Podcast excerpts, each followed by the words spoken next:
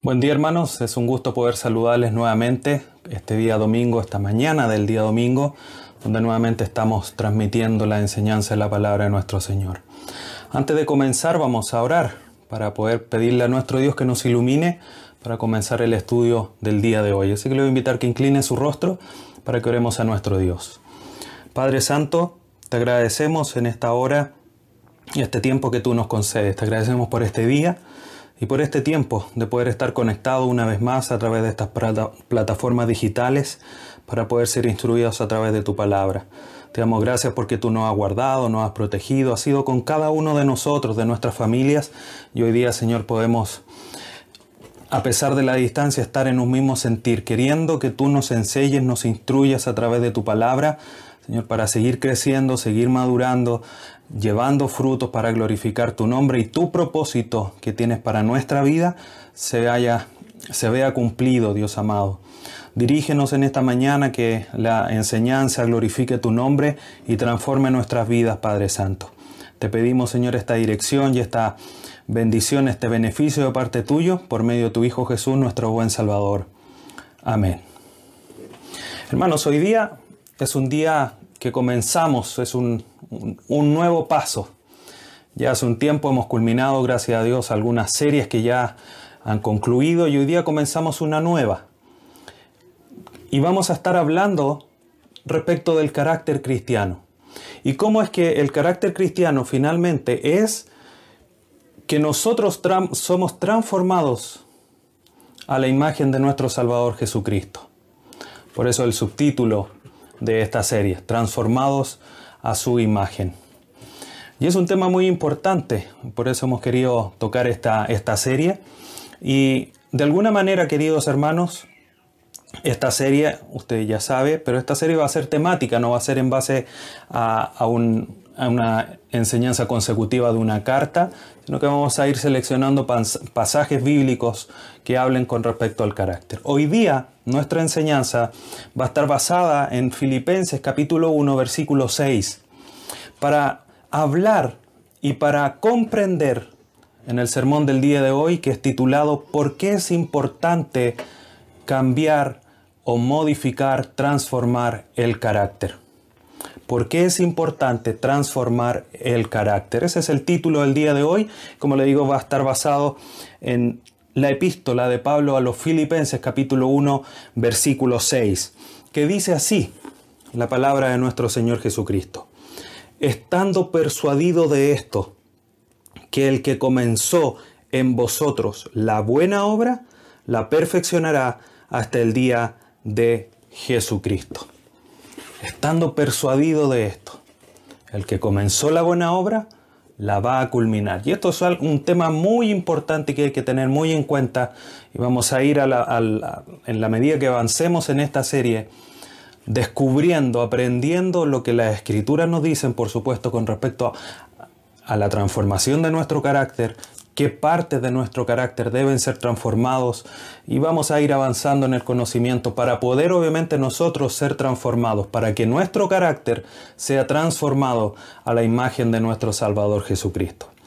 Y para poder hablar nosotros de carácter, lo primero que tenemos que hacer es definir y tener claridad de qué lo que es el carácter para poder saber de qué estamos hablando. Una definición sencilla del diccionario de la Real Lengua, eh, de la Lengua Española dice así, hablando del carácter, es la naturaleza propia de cada cosa que la distingue de los demás. Lo repito, naturaleza propia de cada cosa que la distingue de lo demás. Si esta definición la pusiéramos en términos teológicos o bíblicos, una definición posible sería es la cualidad moral de una persona. Esa sería la definición quizás más sencilla. La cualidad moral de una persona. Y el carácter, hermanos, esta naturaleza propia de cada cosa que nos distingue, es muy importante. ¿Por qué es importante? Porque el carácter es la demostración visible de lo que somos en lo invisible, en lo interior, en lo más profundo de nuestro corazón. Lo que los demás ven en nosotros de nuestro comportamiento, de nuestra respuesta frente a distintas situaciones, es lo que hay en lo más profundo de nuestro corazón. Por eso es importante transformar el carácter. Porque no es que el carácter solamente sea esa manifestación visible, sino que es eh, todo, digamos, por decirlo así, lo que hay en nosotros. El carácter no es esta cosa superficial que solamente se manifiesta, es lo que sale finalmente desde el corazón. Ese es el carácter. Eso es lo que somos en nuestro interior. Es lo que nos hace que seamos individuos únicos, que seamos eh, que nuestro carácter nos distinga. Y vamos a ver más adelante el ejemplo de Pedro, por ejemplo, solo para adelantar y aclarar esto. Cuando mencionamos a Pedro, muchas veces lo primero que se nos viene a la mente es su ímpetu. Esas respuestas rápidas que él tenía, muchas veces acertadas, pero otras tantas equivocadas. El Señor en una de le dijo, Bendito tú eres porque no te le reveló ni carne ni sangre frente a una declaración. Pero en otra ocasión le dijo, apártate de mí, Satanás. Ese ímpetu era algo que distinguía a Pedro. Y eso es también lo que nos distingue a nosotros. Todos nosotros tenemos algo que nos distingue en nuestro carácter. Unos más amables, otros quizás con más dificultad para reírse, otros siempre con el, con el ceño fruncido, etcétera, etcétera. Y eso es una demostración de cómo somos en lo interno. Y es importante no cambiar lo externo, sino que cambiar lo interno, lo que hay en lo profundo de nuestro corazón. El Señor Jesucristo dijo, de lo profundo del corazón o del corazón salen todos los pecados, lo que contamina al hombre. Por lo tanto, es importante cambiar nuestro carácter, nuestro interior, para que lo que se manifieste realmente sea sincero, sea honesto, como es que nosotros debemos hacerlo, como lo estudiamos en la carta de Pablo a los Efesios, que no debemos andar con mentiras. Y, es tan importante esto del carácter, hermanos, porque si nosotros nos remontamos a la historia de David junto con el rey eh, Saúl, vamos a ver algo que es un pasaje que es conocido, que de alguna manera siempre se menciona, pero que es una realidad a lo largo de las escrituras. Primer libro de Samuel, capítulo 16, versículo 7 dice lo siguiente, como le digo, esto es un pasaje que es conocido. Dice, y Jehová respondió a Samuel, no mires a su parecer, ni lo grande de su estatura, porque yo lo desecho porque Jehová no, no mira lo que mira el hombre, pues el hombre mira lo que está delante de sus ojos, pero Jehová mira el corazón. El pueblo de Israel había elegido a Saúl como su rey porque quería un rey como los de los otros pueblos. Alto, fornido, rubio, musculoso, que fuera valiente, con quizás buena buenas palabras para dirigirse al pueblo, que, que fuera muy claro en sus expresiones. Pero aquí Dios, Jehová, le dice a Samuel, no te fijes en su estatura, en su parecer, fíjate en su corazón, porque yo lo desecho, porque a pesar de que es muy bonito, su corazón y esto obviamente el texto no lo dice, pero podríamos decir su corazón está ennegrecido, su corazón está contaminado. Yo lo desecho por eso. Y escojo a David, uno que es conforme al corazón de Jehová. Jehová mira el corazón en lo interno, mira nuestro carácter. No mira si tenemos los ojos azules, no mira si somos altos, rubios, como generalmente en esta época se distingue la belleza Alguien rubio, flaco, quizás con cierta musculatura marcada. Dios no se fija en eso. Dios se fija en el corazón. Y de ahí lo importante, y comienzo ya a responder la pregunta, ¿por qué es importante transformar el carácter? Porque es lo que mira Dios en nosotros. Dios no está transformando nuestro parecer. Como muchas personas el día de hoy van al cirujano plástico a transformar su, su cara, su cabello, su abdomen, sus brazos.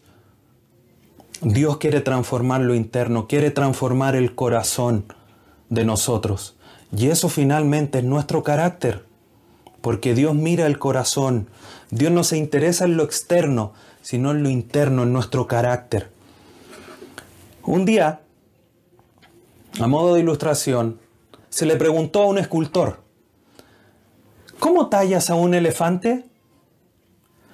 El escultor respondió, simplemente tomo un bloque de mármol y cincelo, quito todo lo que no es elefante. Entonces, hermanos, nosotros debemos comprender a la luz del pasaje que leía al inicio como base para el estudio del día de hoy, ha comenzado una obra en nosotros que va a culminar en el día del Señor. Y esa obra en nosotros que se va desarrollando día tras día es el Señor en una ilustración como si fuese un escultor cincelando en nuestra vida todo lo que no es de Dios, todo lo que no es de Él. Así como este escultor dijo, ¿cómo haces un elefante? Saco todo lo que no es elefante. Dios en nosotros está sacando día tras día todo lo que no es de Dios, para que seamos hijos de Dios, cada día más semejantes a hijos de Dios. Esa es la obra que Cristo, Dios, el Espíritu Santo, el Dios Trino está haciendo en nosotros.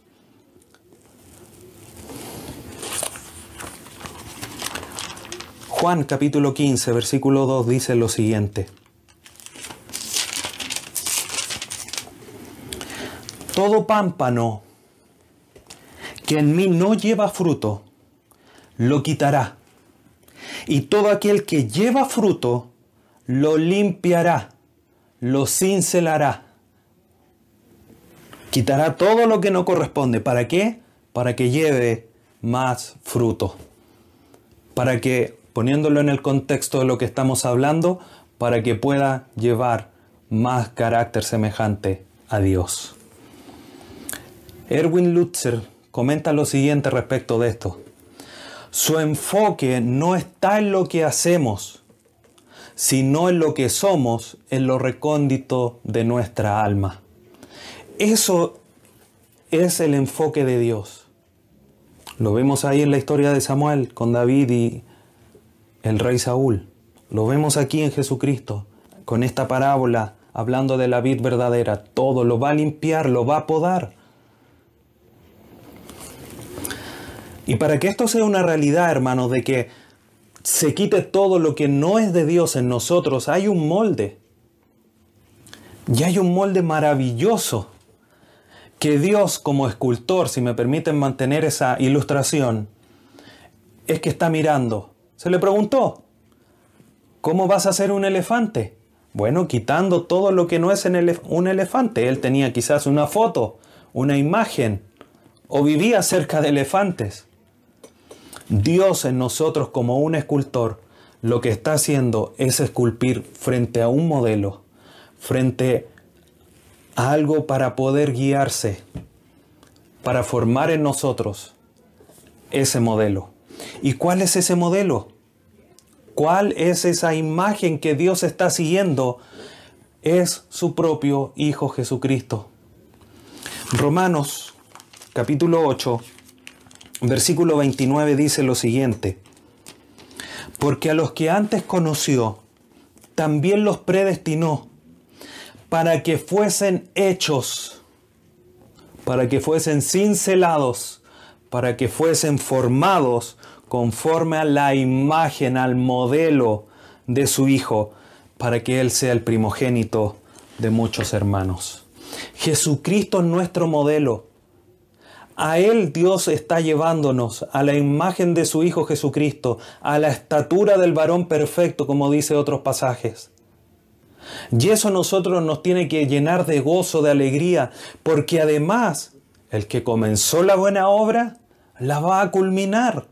Es una realidad en nosotros, que vamos a ser semejantes a nuestro Señor para que Él sea el primogénito de muchos hermanos.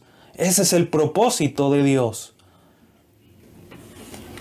Por eso Dios está trabajando, no mirando en lo externo, sino que en lo interno. Se dice de Jesucristo que Él no tenía buen parecer. Cuando fue entregado por Judas, Judas tuvo que identificarlo con un beso en la mejilla, porque era igual que todos los demás. Esto que pintan las películas de que era rubio, alto y se distinguía de todos los demás, no es lo que relata la historia bíblica. No tenía ningún parecer. Era igual que todos los demás. Si lo pudiéramos decir en chileno, y obviamente lo digo con respeto, decía, era uno del montón. en términos de apariencia física, obviamente en lo interno era incomparable. Y es a eso lo que nosotros debemos de llegar. Es Dios tallando en nosotros, esculpiendo en nosotros, podándola, podándonos, para que seamos semejantes a su Hijo en nuestro interior, en nuestro carácter. Ya lo veremos más adelante, pero cuando leemos ahí en Gálatas 5 o 6, el fruto del Espíritu, amor, paz, benignidad, etcétera, lo que vemos es el carácter del Señor Jesucristo. Y ese es el fruto que el Espíritu Santo está dando en nosotros. Y que nosotros debemos de manifestar. El carácter de Cristo. Por lo tanto, Dios quita todo lo que no es semejante a Cristo para formar en nosotros a Cristo. Juan Calvino comenta lo siguiente, y lo cito. El propósito de la obra de Dios en nosotros es que nuestra vida esté en armonía y conformidad con su propia justicia, a fin de manifestar a nosotros y a los demás nuestra identidad como sus hijos adoptivos. Fin de la cita.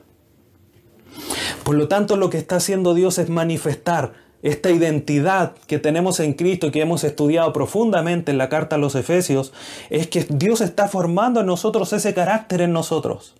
Para hacer realidad manifiesta, como dice nuestro hermano Juan Calvino,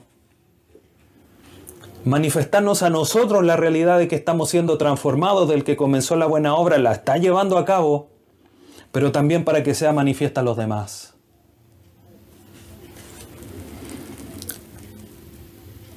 Acompáñame a Hechos 4 para ver un ejemplo bíblico respecto de esto.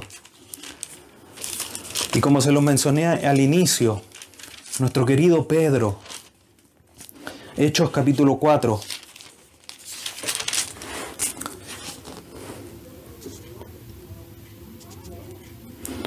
Hablando de Pedro, mire lo que dice este versículo, Hechos 4, versículo 13.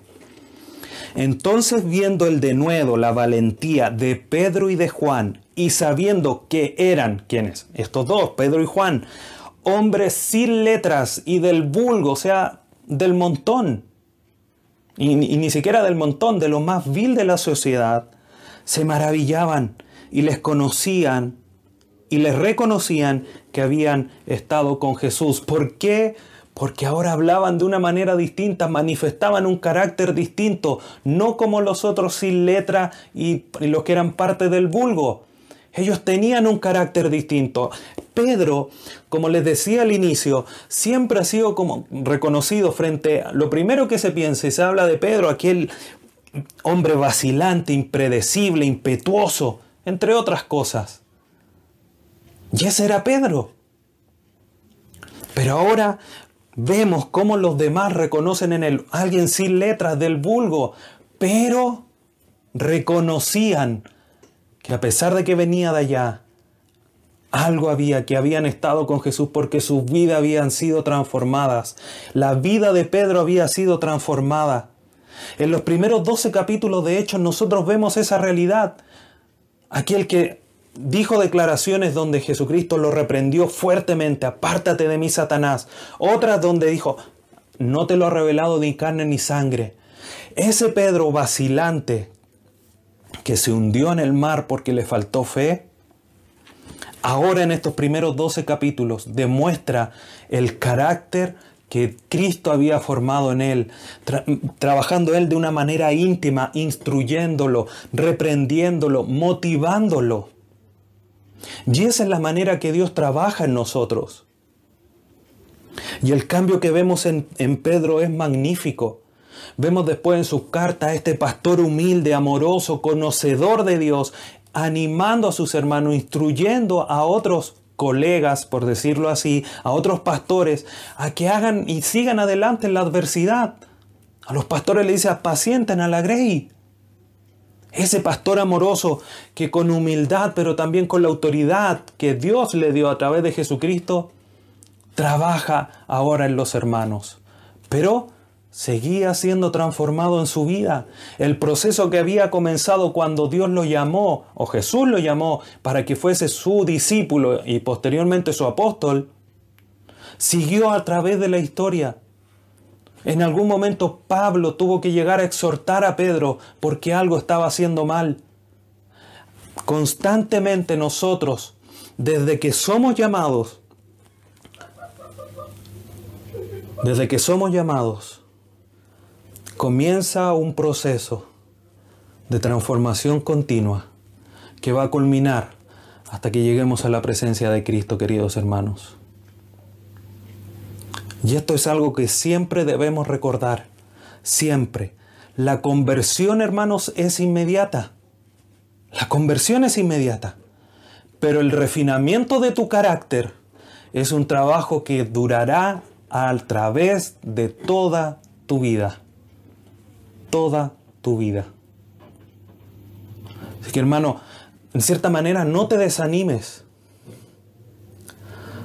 Conversaba con una persona el otro día y me decía que muchas veces en, ciertas situaciones había querido tirar la toalla porque no se sentía digno.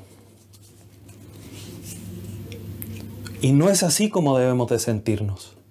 Debemos sentirnos gozosos porque tenemos una promesa del que comenzó la buena obra, la va a culminar. Y hay muchas áreas de nuestra vida que Dios está trabajando. Y yo creo que tú en esta mañana te puedes analizar y responder a esta pregunta. ¿Qué área de tu vida está trabajando Dios? Y yo creo que todos de alguna manera sabemos qué área es la que Dios está trabajando.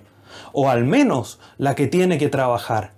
Pero no pierdas la esperanza, hermano, porque a lo mejor si tú no estás viendo resultados, si bien hay que evaluarse y decir a lo mejor yo estoy poniendo estorbo, también tenemos que tener la certeza que Dios ha comenzado una obra en nosotros desde el momento en que nacimos de nuevo. Y ese cambio se va a hacer realidad porque Él la va a culminar hasta el día de Jesucristo. Entonces, si crees que algún área de tu vida es muy difícil de cambiar y te lo preguntas, no te desanimes.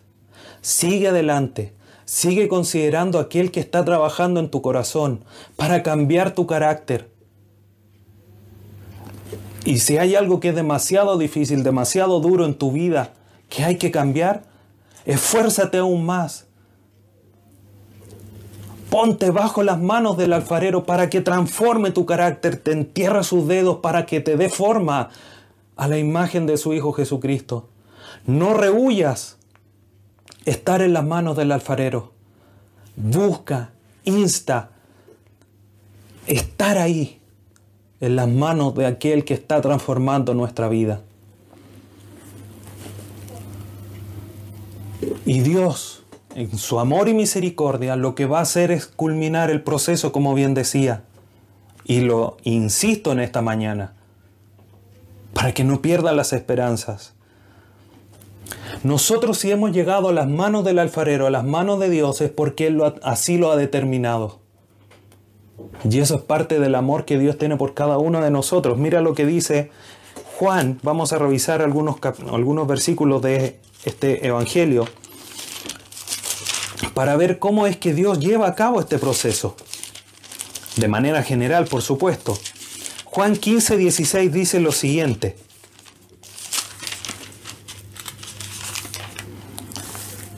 Juan 15, 16. No me elegiste vosotros a mí, sino que yo os elegí a vosotros y os he puesto para que vayáis y llevéis fruto y vuestro fruto permanezca, para que todo lo que pidierais al Padre en mi nombre, Él os lo dé.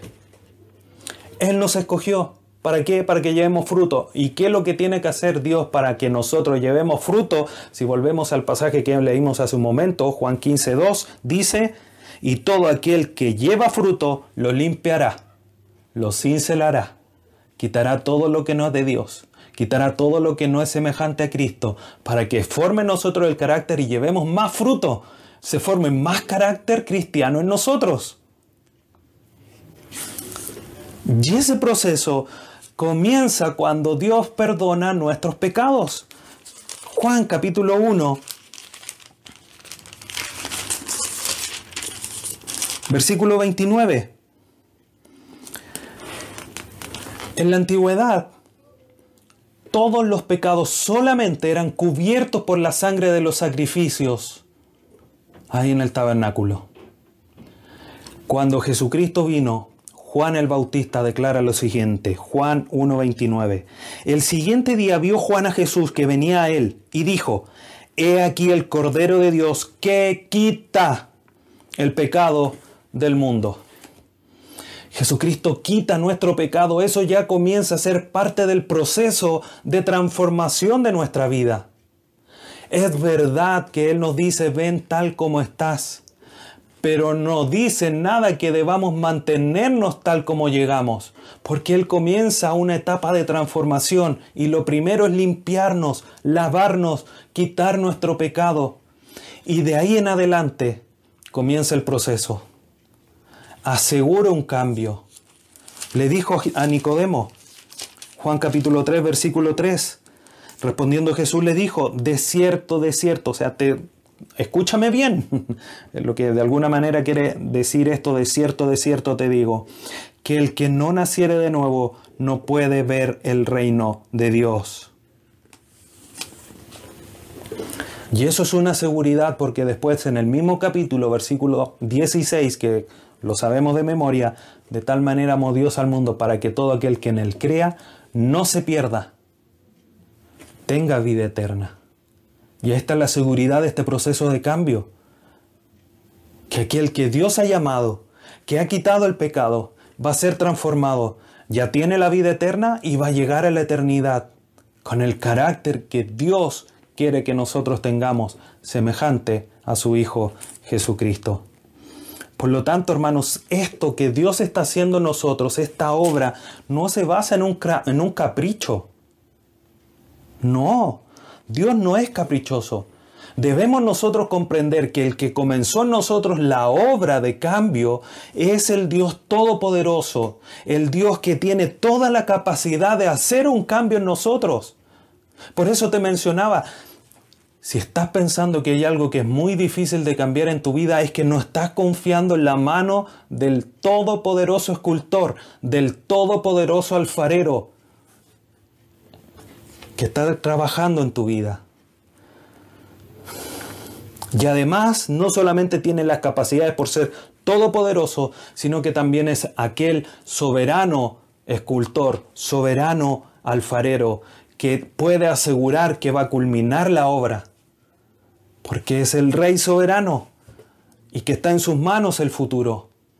Por eso Filipenses 1.6 es tan claro, el que comenzó la buena obra la culminará. ¿Cómo estamos seguros de eso? Porque el que lo prometió, el que comenzó la obra, es todopoderoso y es soberano. Y eso nos tiene que traer una tranquilidad, una paz tan grande, porque vamos a ser transformados. Pero no es razón tampoco para quedarnos ahí dormidos en los laureles. Debemos siempre instar y trabajar, esforzarnos para que esa obra vaya más rápido y no ser un estorbo. Hermanos, no hay transformación sin dolor. Y con cada pequeño cambio morimos un poquito a nosotros mismos. Si la piedra pudiese sentir cada golpe del cincel con el martillo, le debería, si lo pusiésemos así, sacar un grito a la piedra. Si el barro pudiese gritar cuando el alfarero incrusta los dedos, mete los dedos para dar forma aquel montón de barro, el barro sin lugar a duda que gritaría. En nosotros el proceso de cambio muchas veces es doloroso. Muchas veces quizás hasta lágrimas nos puede sacar. Pero estamos por seguro que a pesar de que ese dolor se produzca, el producto final es, sin lugar a duda, mucho mejor que lo que estábamos, porque el que está trabajando en nosotros sabe lo que está haciendo. Es el Dios Todopoderoso. Erwin Lutzer comenta lo siguiente. El escultor divino nos hiere para podernos moldear y nos rompe para podernos enderezar. En esas manos estamos, pero unas manos seguras, no una mano que de repente va a decir, chuta, perdí todo este trabajo y lo desecha. No, Dios es el Dios Todopoderoso. Entonces, hermanos, nosotros debemos comprender este proceso y comprender lo importante que es que estemos en este proceso. Debemos comprender además que las escrituras nos enseñan de esto. Y vamos a ir avanzando, gracias a Dios, en esta serie, aprendiendo lo que las escrituras nos dicen respecto de lo que es este proceso del cambio de carácter. Por lo tanto, en las escrituras es donde vamos a encontrar el incentivo y el aliento para continuar, para, como les decía, intencionalmente ponernos ahí en la máquina del alfarero, en medio de las manos del alfarero, para que Él nos forme, ponernos bajo el cincel del escultor, para que siga tallando, siga tallando y saque todo lo que no es semejante a su Hijo Jesucristo. ¿Cómo se hace eso? Solo para nombrarlo y eh, ya lo vamos a ver después con más detención, es que nosotros debemos ayudar este proceso, a través de un amor genuino hacia la justicia de Dios, hacia la rectitud de Dios, hacia la santidad de Dios, pero también eh, siempre mirando a nuestro Señor Jesucristo, porque Él es el modelo, ya Él es quien debemos seguir. Jesucristo lo dijo, el que quiera venir en pos de mí, tome su cruz, níguese a sí mismo y sígame. Muera y en esa transformación es que vamos muriendo día tras día, un poquito cada día más, para ser cada día más semejante a nuestro Señor Jesucristo. Y las escrituras, hermanos, son suficientes. Son suficientes. No hay nada fuera de las escrituras que sirva para algo. Y soy así de categórico y enfático, porque la escritura, la escritura es clara. Dice, pasaje conocido, segunda carta de Pablo a Timoteo, capítulo 3, versículos 16 y 17, toda la escritura es inspirada por Dios y útil para enseñar, redarguir, corregir, para instruir en justicia, a fin de que el hombre de Dios sea perfecto. No medianamente perfecto, no 90% perfecto, para que el hombre de Dios sea perfecto. Las escrituras nos enseñan, nos redarguyen, nos corrigen y nos instruyen en justicia para que lleguemos a ser perfectos. Por lo tanto, la palabra de Dios es suficiente. Nada hay fuera de las escrituras que nos pueda ayudar. Las escrituras son el único material que va a transformar nuestro carácter y hacemos bien en estar atento a lo que la Biblia enseña respecto a este tema. Por lo tanto, debemos nosotros esforzarnos en aprender lo que las escrituras dicen y mirar a Jesucristo a través de las escrituras para transformar nuestro carácter y no presentar una resistencia, sino que ser como el barro blando en las manos del alfarero. Siempre, hermanos, debemos nosotros esforzarnos, ser intencionales en buscar formar en nosotros y mostrar además el carácter de aquellos que tienen una ciudadanía no en esta tierra, sino que en el cielo. Hebreos capítulo 13, versículo 14 porque no tenemos aquí ciudadanía permanente, sino que buscamos la porvenir, porque allá somos nosotros. Pero si somos de allá, ¿qué debemos demostrar aquí? Que nuestra ciudadanía está en otro lugar. Tenemos que formar nuestro carácter. Y el crecimiento, el crecimiento espiritual es fundamental, es esencial en la vida. Lo vemos en los niños. Niños van creciendo. Un niño que no crece, que no desarrolla, que no crece en sus extremidades, que no, crece el diámetro de su cabecita, es preocupante. Los médicos lo, lo comienzan a estudiar, qué es lo que pasa, estudian las hormonas, por qué se está deteniendo el desarrollo, por qué se está deteniendo el crecimiento. En este aspecto nosotros es exactamente lo mismo. Nosotros hemos entrado en un proceso y en este proceso no nos podemos detener. Tenemos que continuar creciendo. ¿Por qué podemos detenernos? Porque cometemos pecados, no los confesamos, nos alejamos de Dios, no estamos en comunión. Y como dijo Pablo, ustedes deberían estar comiendo ya comida gruesa, no pura leche. ¿Cómo es posible que después de tanto tiempo, tantos años, es necesario seguir dándole comida molida y no un buen bistec? Por ponerlo en esos términos. Debemos estar en este proceso. Cuando nosotros comenzamos a trabajar nuestro carácter, comenzamos a tener un crecimiento espiritual. Comenzamos a madurar espiritualmente. Dicho de otra manera, el desarrollo de nuestro carácter demostrará nuestro crecimiento espiritual. Por lo tanto, es necesario, hermanos, que en esta mañana respondas las siguientes preguntas de manera íntima.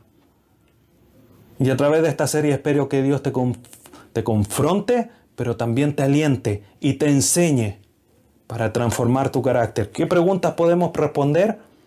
¿Cuánto estamos creciendo? ¿Cuánto estás creciendo tú? ¿O todavía estás tomando leche? ¿Cuánto ha cambiado tu carácter o nuestro carácter desde, que conociste a Cristo? ¿O sigue tal cual? Una pregunta para meditar, para que tú medites en esta mañana. Y como te decía, espero en Dios que lo que comencemos a ver en esta serie te sea de bendición para tu vida y puedas tú a la luz de las escrituras llegar a la perfección. Quizás no es en esta tierra, porque el que está orando en nosotros va a perfeccionarla hasta el día de Jesucristo. Y para concluir, hermanos, que nuestras palabras sean las de John Newton, que dijo lo siguiente, no soy lo que debería ser, no soy lo que quiero ser, no soy lo que anhelo ser, pero gracias a Dios, no soy lo que fui. Espero en esta mañana, hermanos, que no en tu corazón, en tu, en tu lengua, no quede la palabra o la sensación o el gusto de que eres igual que cuando recién conociste a Cristo. Que hayas cambiado, que puedas hacer tuyas las palabras de John Newton. Pero sin lugar a duda, como dice las tres frases iniciales, no somos lo que debemos, no somos lo que queremos y no somos lo que anhelamos. Y pero gracias a Dios que Él está transformándonos, perfeccionándonos día tras día. Y nosotros de manera intencional debemos transformar nuestro carácter. ¿Por qué es importante transformar nuestro carácter? Porque eso demuestra lo que hay en nuestro corazón y cómo se está limpiando nuestro corazón de todo aquello que no es semejante a nuestro Señor Jesucristo. Espero que hayas comprendido la importancia de cambiar tu carácter. Si por algún motivo pensabas que tenías que mantenerte igual, bueno, Dios te exhorta en esta mañana que debes de cambiar tu carácter y tienes que, de manera presurosa, de manera rápida, ahora ya, poner manos a la acción, disponerte. Es una realidad que Dios está obrando en tu vida pero también hay una responsabilidad nuestra de crecer en santidad, crecer en el conocimiento de la palabra de Dios como único elemento que Dios utiliza para transformar nuestra vida. Que Dios les bendiga en esta mañana y que sea de mucha bendición esta palabra. Vamos a orar para concluir la enseñanza del día de hoy. Padre Santo, te agradecemos, Dios amado, por este tiempo de escuchar tu voz. Dios eterno, te pido en esta mañana, intercedo por cada uno de mis hermanos, para que en tu amor y misericordia sigas obrando en cada uno de sus corazones, en cada uno de los caracteres de nuestros hermanos, de tus hijos. Sin lugar a duda que hay mucho que cambiar, todos tenemos que cambiar tanto. Dios bendito, te pedimos que no dejes tu obra, pero a la vez, Señor, descansamos en tu obra soberana y en tu promesa. Te pedimos que cumplas esa promesa, de que esa obra que comenzaste, que la ibas a culminar, no nos abandones, no te des por vencidos con nosotros. Somos duros, somos rebeldes, representamos resistencia a la transformación que tú quieres hacer. Señor, pero no te des por vencido con nosotros. Cámbianos para poder llevar fruto, para glorificar tu nombre, para ser semejantes a nuestro Salvador, y así se vea cumplido tu propósito en nuestras vidas. Gracias Señor, porque sin lugar a duda esta es una oración conforme a tu voluntad, y sabemos que cuando oramos conforme a lo que tú has propuesto y has dicho, tú lo llevas a cabo. Así que descansamos, Señor, en tu promesa y en tu palabra, Señor, y no nos queda más que ponernos manos a la obra para lo cual también te pedimos ayuda. Te damos gracias por esta enseñanza y que esta serie que comenzamos el día de hoy sea de bendición para todos nosotros y que glorifique también a tu nombre. Te lo pedimos en el nombre de tu Hijo Jesús nuestro Salvador. Amén.